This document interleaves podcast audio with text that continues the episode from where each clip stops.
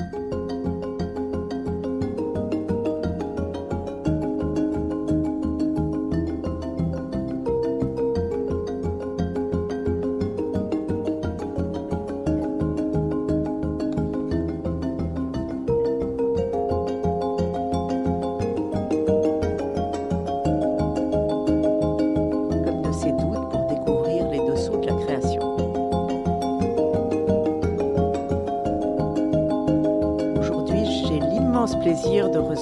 Jean-Noël Liot, qui a écrit La princesse insoumise aux, éditions Alary. Bonjour Jean-Noël Liot. Bonjour Nathalie.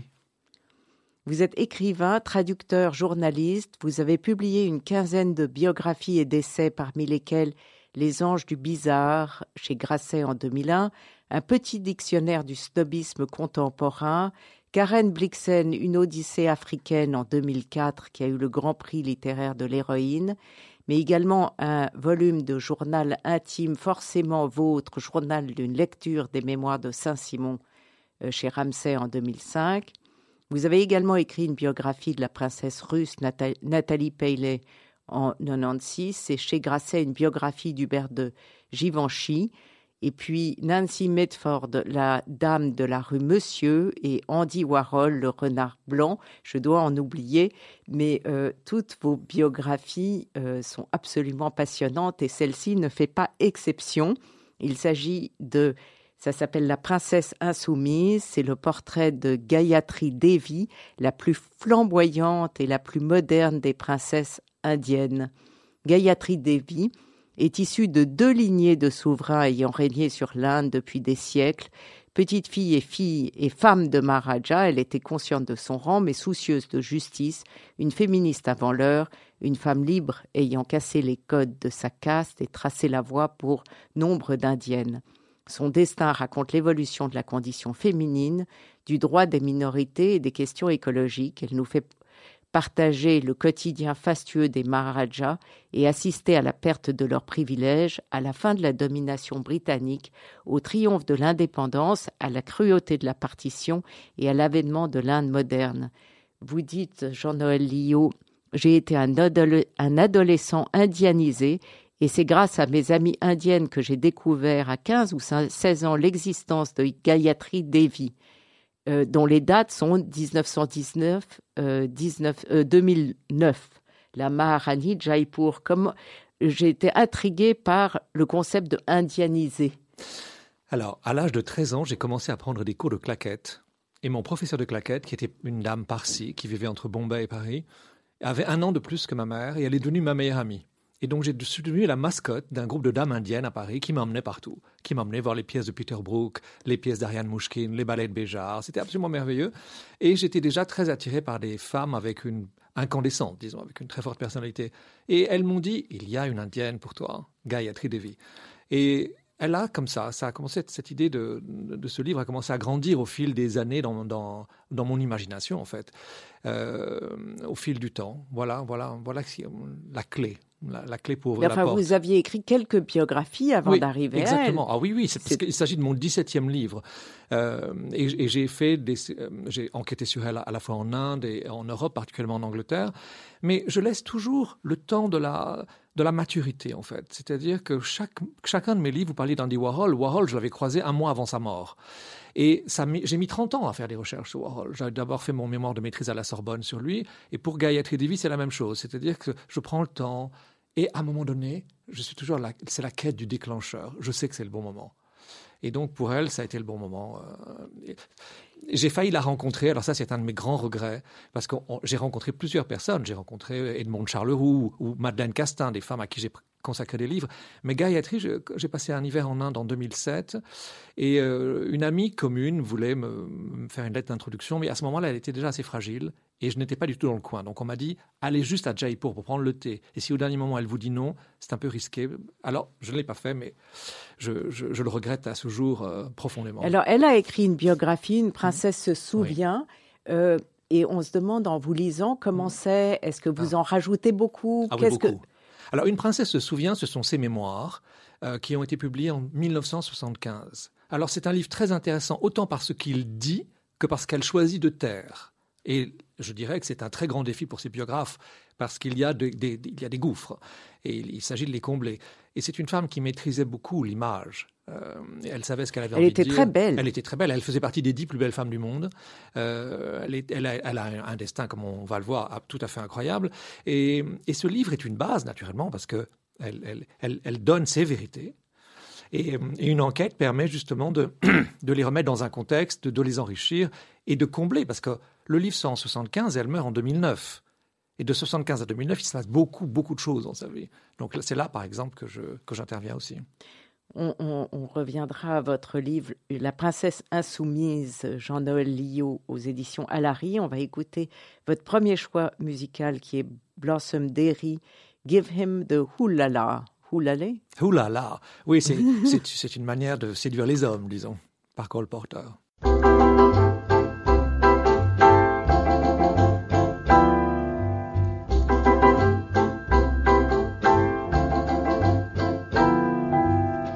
Say you're fond of fancy things, diamond clips and emerald rings, and you want your man to come through. Give him the ooh la la.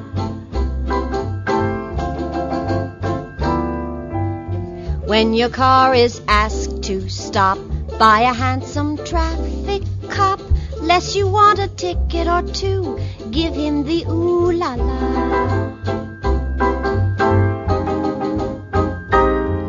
If Napoleon at Waterloo, la la, had an army of debutantes to give the British the well known ooh la la, he'd have changed the history of France.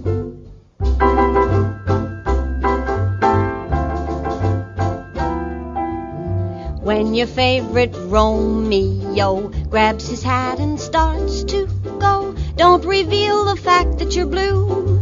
Don't break down and start to boo hoo. There's just one thing for you, la la, too, la la, do, la la. Like Tallulah, just give him the ooh, la la.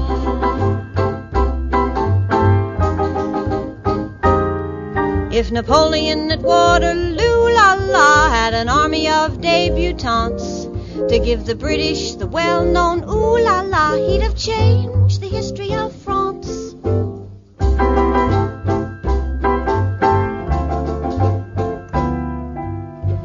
When your favorite Romeo grabs his hat and starts to go, don't reveal the fact that you're blue. Don't break down and start to boo. There's just one thing for you, la la, too, la la, do, la la. Like Tallulah, just give him the ooh la la.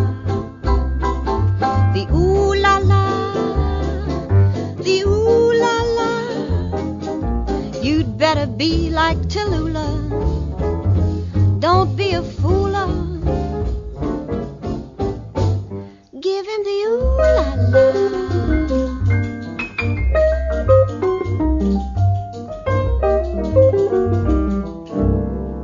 Jean-Noël Lillot, La princesse insoumise, c'est une biographie captivante de la Maharani de Jaipur.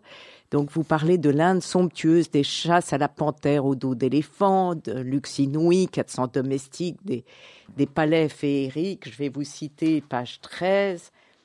Euh, les histoires les plus folles et les plus véridiques circulaient sur leur compte pour vérifier la solidité du, plafond de son palais qui allait accueillir deux lustres en cristal d'un poids record.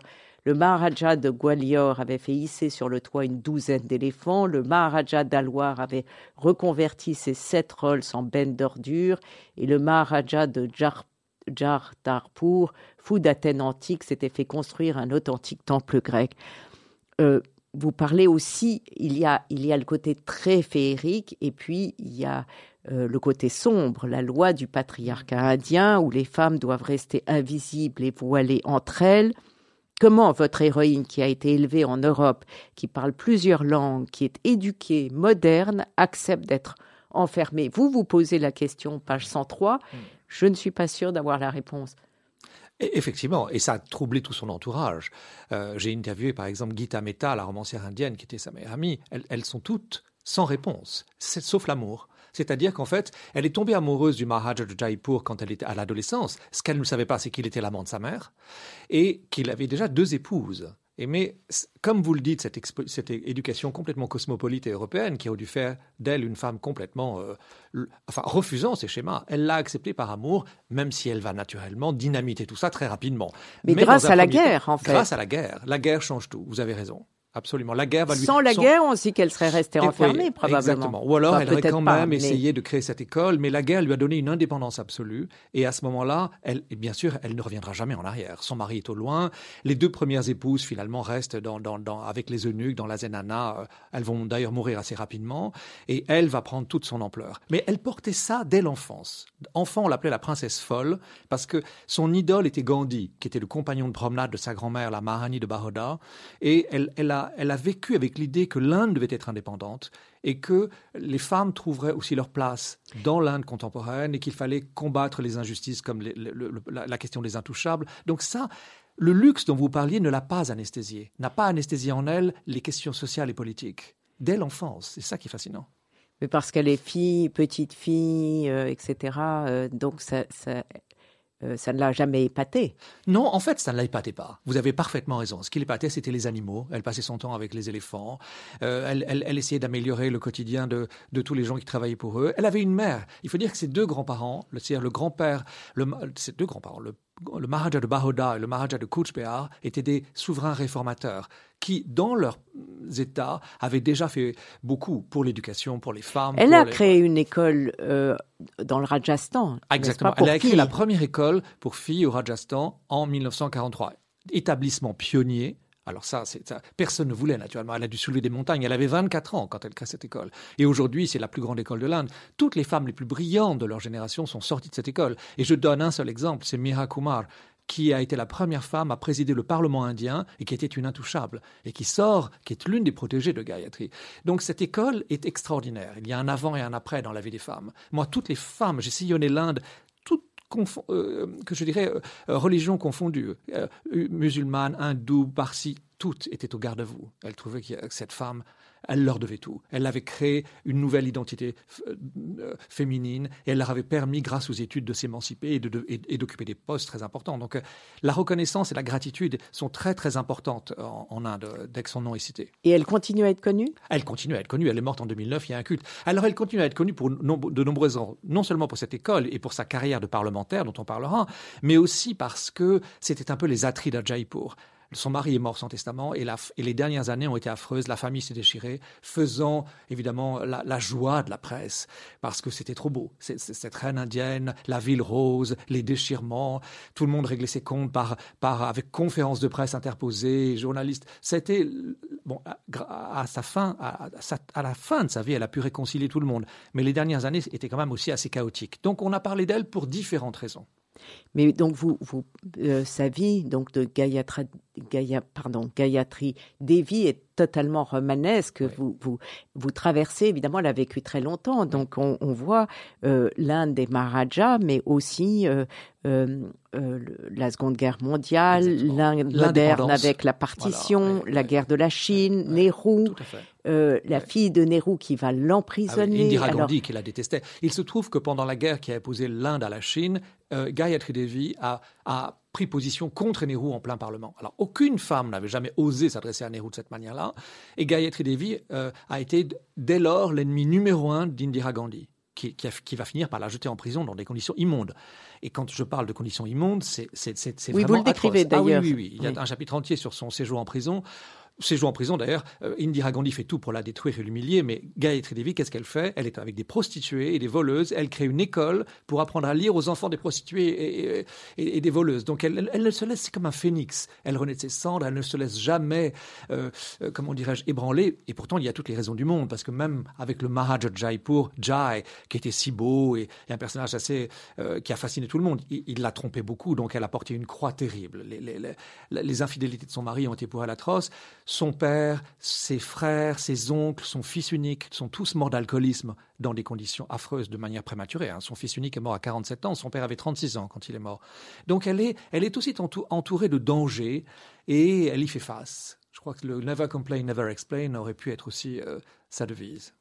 On va écouter votre deuxième choix euh, musical, Jean-Noël Lio, euh, Hélène Merrill, Willow Weep for Me.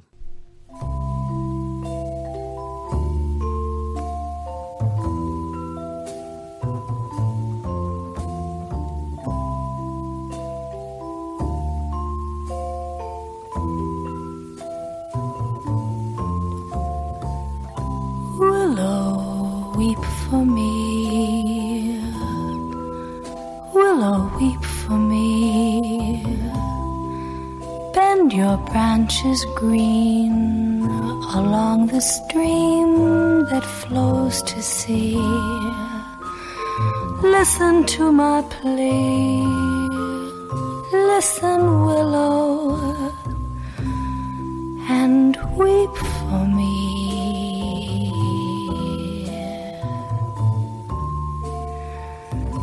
Gone, my lover's dream, lovely summer's dream.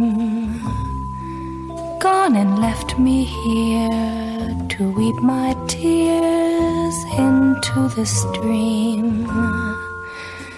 Sad as I can be,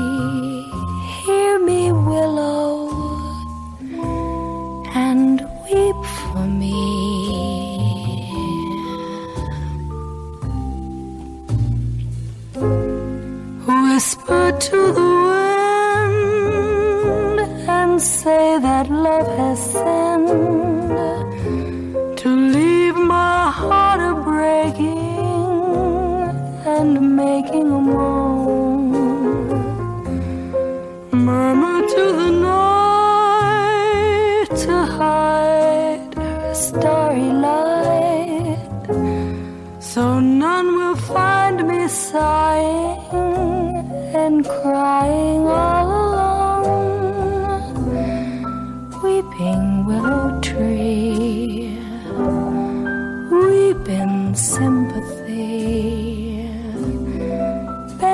Branches down along the ground and cover me. When the shadows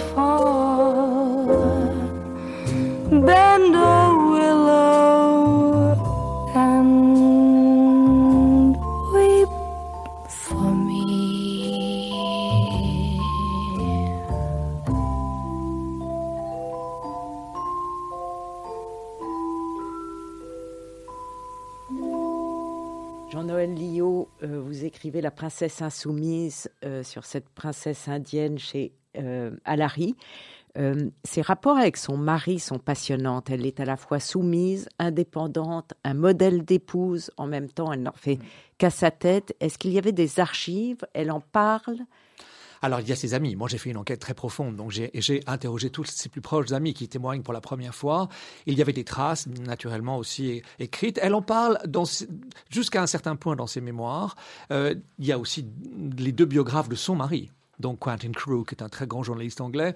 Et on voit à quel point, au fond, elle commence par être dans l'ombre de sa mère et de l'ombre de son mari, et c'est elle qui va devenir l'élément solaire du, duo. Elle devient l'indienne la plus célèbre de sa génération lorsqu'elle est élue au Parlement indien, et à ce, mari- à ce moment-là, son mari, qui a perdu tous ses privilèges, est dans l'ombre. Donc il... Il, Il devient ambassadeur en Voilà, il va devenir ambassadeur en Espagne à ce moment-là, exactement.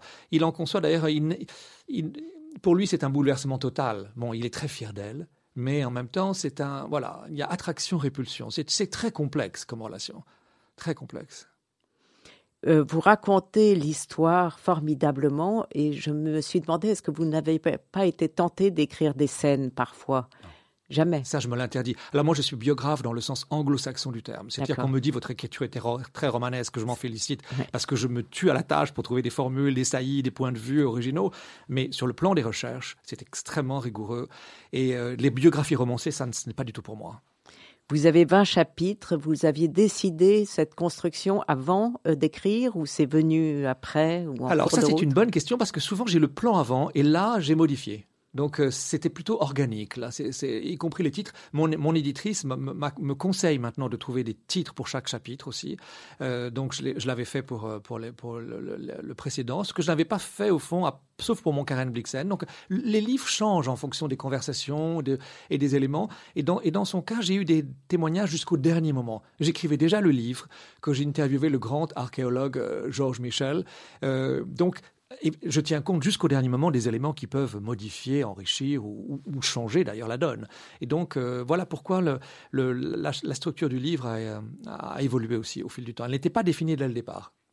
Mais euh, vos livres se parlent entre eux parce que euh, en, prison, elle lit Saint-Simon. Et vous avez écrit sur Saint-Simon. Alors, moi, j'ai, lu, j'ai écrit deux livres sur Saint-Simon. J'ai lu deux fois les mémoires de Saint-Simon.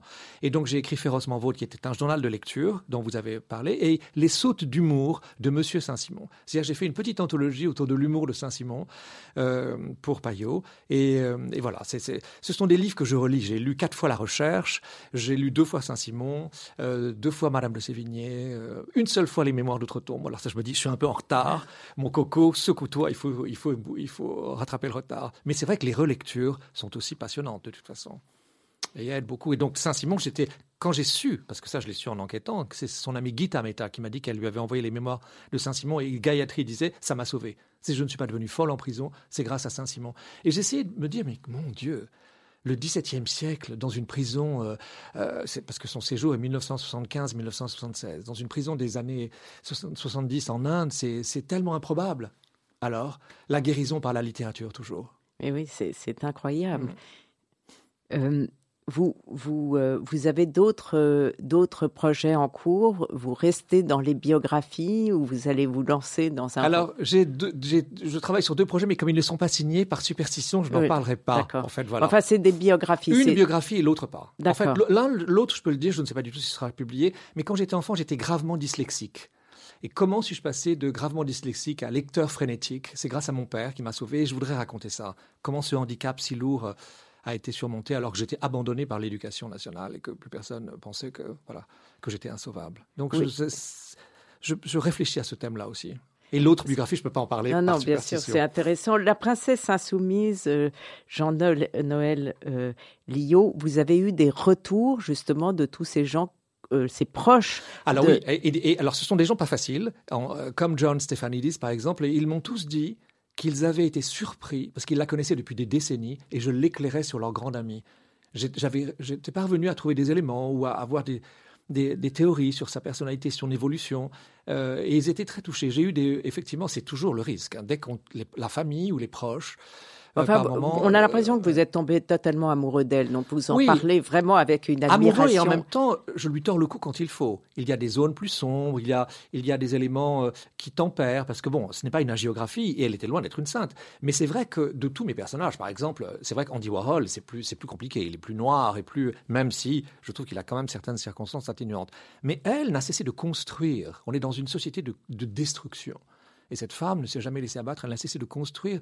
Dix, jours avant sa mort, elle fait des levées de fonds pour sauver les éléphants, parce que le combat, on n'en a pas parlé, mais elle a été vraiment une pionnière du droit des animaux en Inde dès, le début des années 70.